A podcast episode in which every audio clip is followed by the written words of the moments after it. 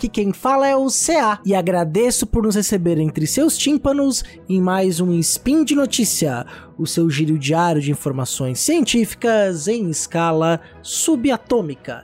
E hoje, dia 3 Maia do calendário Decatrian e dia 8 de novembro do calendário Gregoriano, falaremos de história. Tudo bem com vocês? Para mim é um prazer estar novamente com vocês aqui em mais um Spin de Notícia.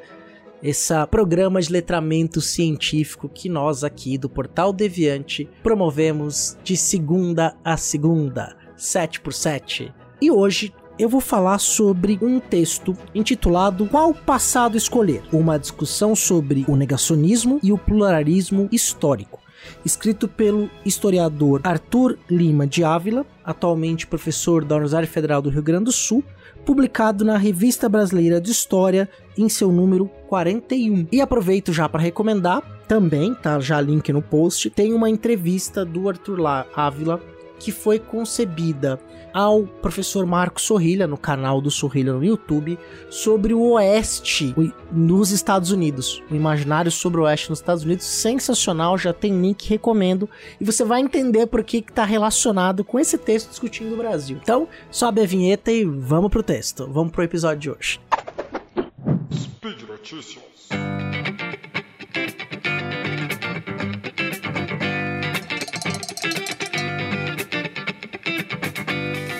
Primeiro ponto que é interessante é, apontar sobre o texto, que o objetivo do texto, segundo o autor, é, primeiro, apresentar a noção de pluralismo histórico. E o segundo é fazer um contraponto ao negacionismo histórico contemporâneo a partir de um estudo de caso. No caso, o estudo sobre o Brasil Paralelo, que não dá nem para falar que é um, um, apenas um canal de YouTube, mas é uma empresa de comunicação que tem vários braços, e que produz uma história do Brasil paralela, com visão de ser é, uma alternativa ao que os historiadores profissionais produzem. Né? Eles têm a pretensão de produzir uma verdadeira história do Brasil. Então, vou começar por aí. Quando algo se apresenta para nós como uma verdade, especialmente aquilo que ninguém te contou, aquilo que te esconderam e agora você vai ficar sabendo, só você vai ficar sabendo, ou você e um grupo de pessoas especiais vão saber a verdade.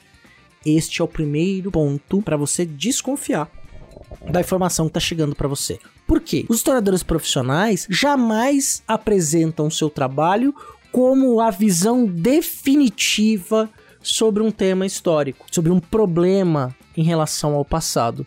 Nós sempre apresentamos o nosso trabalho como uma um trabalho de pesquisa que foi concluído naquele momento, mas que abre novas possibilidades e mais do que isso, também é passível de discussão pelos pares e até mesmo pela sociedade. Não é a verdade acabada sobre um conhecimento histórico, mas é uma construção de conhecimento sobre o passado.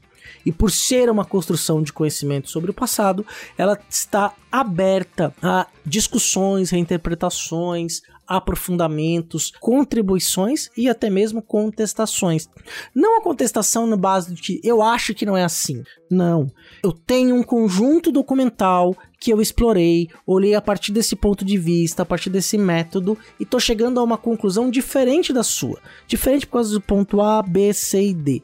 Isso se chama de processo historiográfico. Então tem documento, é construção de conhecimento. Não é tirado da opinião do nada. Não, muito pelo contrário. São anos de estudo, contrapontos, verificação documental. Isso é um trabalho científico, né?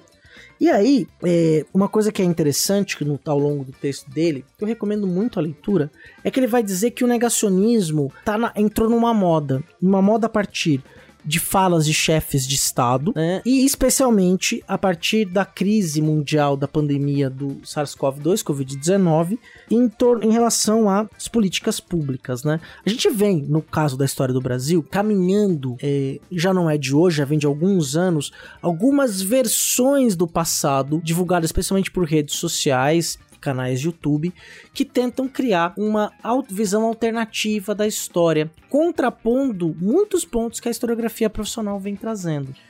No caso do Brasil Paralelo, por exemplo, quando o Arthur Ávila vai para o estudo de caso, ele vai mostrar para nós que essa produtora apresenta uma visão em torno da escravização de homens e mulheres trazidos de África ou nascidos em terra brasileira, escravizados por causa da cor da sua pele, apresenta uma visão que tenta, primeiro, construir uma visão de que não necessariamente o português e o brasileiro do o português do passado e o brasileiro do presente tem alguma culpa sobre a escravização. Afinal, quem entregava os escravizados aos portugueses e de, posteriormente aos brasileiros, já depois do Brasil independente, eram os próprios africanos. Que os portugueses jamais colocaram o pé em África. Que os, os escravizados eram entregues porque eles eram derrotados em guerra e por isso entregue aos portugueses, que chegavam lá para comprar simplesmente assim, né? Então, vai construir um discurso que vai negar a responsabilidade da sociedade brasileira que independente colocou a escravização nas suas leis, transformou isso em um objeto jurídico, né? Então a escravidão era oficial no Brasil porque você tinha uma legislação que permitia que fosse a escravização, uma série de justificativas e mais do que isso, o que a historiografia profissional coloca? Olha, quando termina-se a escravidão, é, abolida a escravidão, não houve nenhuma política pública de reparação pelo dano causado pelo crime da escravidão. Escravidão é um crime você escravizar alguém, né? E aí quando a gente vem no, no século 20 e no 21 especialmente criar políticas de reparação histórica baseada na própria reivindicação das comunidades que foram lesadas durante séculos. E mesmo a historiografia profissional mostrando com dados que a, do, da abolição da escravização até o século XXI tem uma profunda desigualdade que não foi resolvida, você tem, por exemplo, essa visão paralela da história do Brasil que tenta justificar e até mesmo condenar é, essa política de reparação histórica, colocando ela apenas como uma pauta ideológica. Cota é pauta ideológica. Né? Como se não houvesse indícios e base material suficiente para se mostrar, olha, existe um, um, problema histórico e esse problema histórico tem que ser resolvido pelo Estado brasileiro que foi o Estado brasileiro que manteve a escravização. Mesmo que nós, no presente, não fomos quem assinou as leis, não fomos quem escravizamos, mas as consequências da escravização estão presentes no dia de hoje. E aí, né, é, é muito interessante né? Eu já até falei de negacionismo em outros episódios, da origem do, negacio, da, do termo negacionismo histórico, é, histórico, do revisionismo histórico negacionista, ideológico, que vem lá depois da Segunda Guerra Mundial, a negação que existiram campos de concentração, né, que é onde surge o conceito, por sinal. E no Brasil, a gente vê aí nas, na década de 10, especialmente na segunda metade da década de 10 com mais força, esses negacionismos históricos revisionismos históricos ideológicos que são negacionistas do passado, é, ganhando cada vez mais força. E mais do que isso, a gente não pode esquecer, e até um ponto que o autor não coloca no texto, mas que eu acrescento aqui, que é, nos últimos anos os programas do Brasil Paralelo vêm passando no canal Brasil. O governo brasileiro é, comprou um pacote de programas né, de produção histórica para ser exibido na sua na rede estatal. Quer dizer, houve uma estatização de um discurso negacionista histórico. Né? Então, é sempre uma história apresentada, é, essa sim, por um viés ideológico muito bem demarcado, associado, segundo o autor, às novas direitas, que está associado a um liberalismo econômico, nacionalismo paranoide e conservadorismo autoritário, né? Então, entre aspas aqui, por sinal, ele vai dizer assim, ó, nova direita, que vai estar associada ao liberalismo, é, liberalismo econômico, nacionalismo paranoide e conservadorismo autoritário, que vai estar tá por trás é, dessas bases. E eles dizem isso com todas as letras, né? E aí ele apresenta todas as discussões em torno desse negacionismo, que tem uma história longa, esse negacionismo no Brasil. Inclusive, esse texto está num dossiê é, que é só sobre o negacionismo. Então, tem vários textos nesse número da Revista Brasileira de História sobre a temática. E no caso, o texto do Arthur Dávila, ele vai buscar então é, fazer um estudo de caso do canal Brasil Paralelo. E qual que é a relação que a gente pode fazer com o oeste americano? Né? Você tem é, o discurso histórico, o discurso histórico tanto profissional como aquele que é ensinado depois nas escolas, como também o discurso estatal em torno do passado, os monumentos, as estátuas, os museus, uma memória coletiva que é construída que dá sentido à trajetória humana no tempo. E claro que muitas vezes esse discurso estatal, por exemplo, não é isento de intenção ao construir. Quando se escolhe levantar a estátua de um herói em detrimento de outro, ou se coloca alguém como um herói histórico, isso é uma escolha que é feita, é uma escolha política.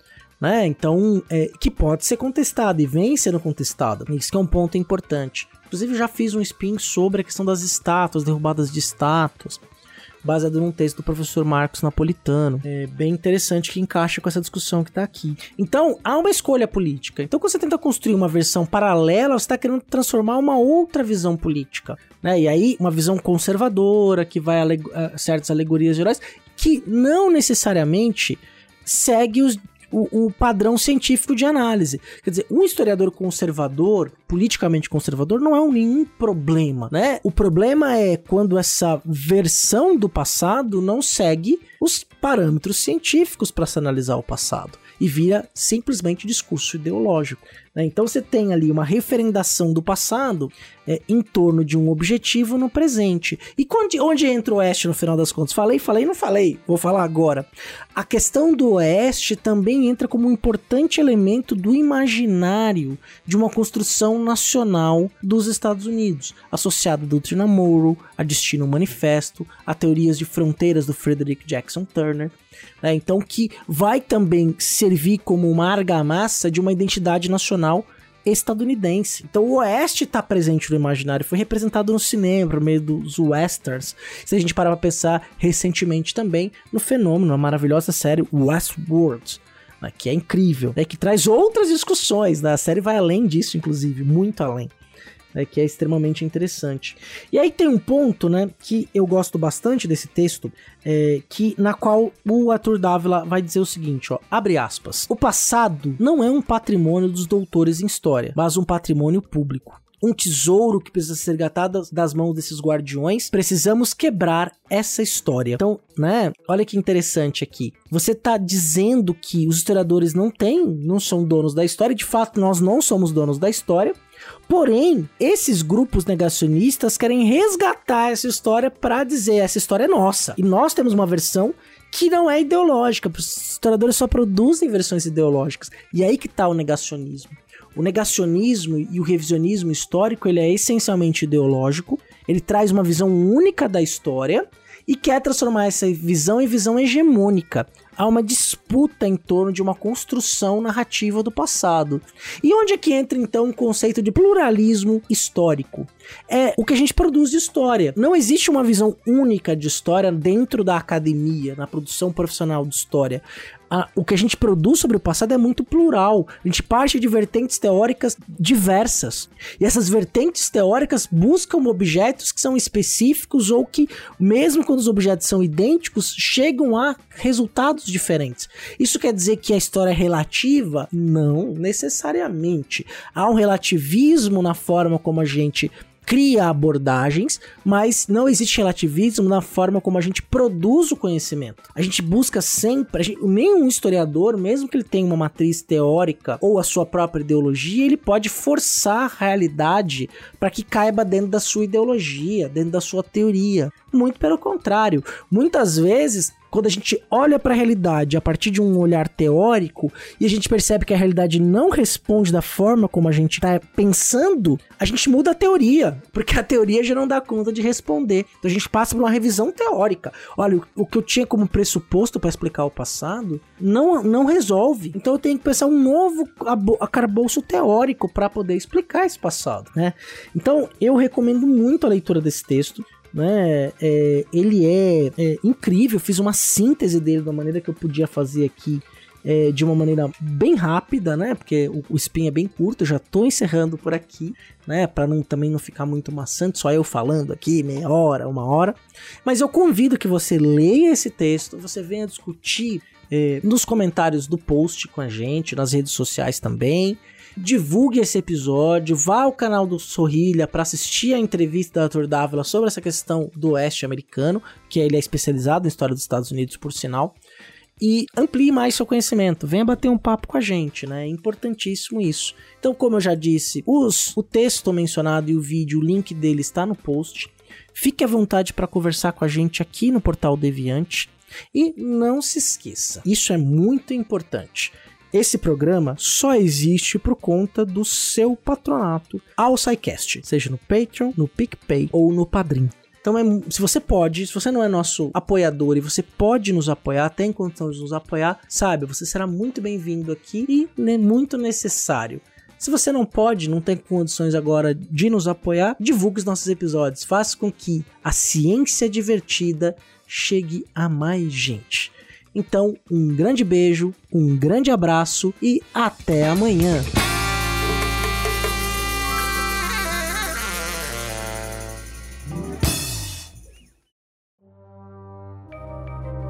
Este programa foi produzido por Mentes Deviantes. deviante.com.br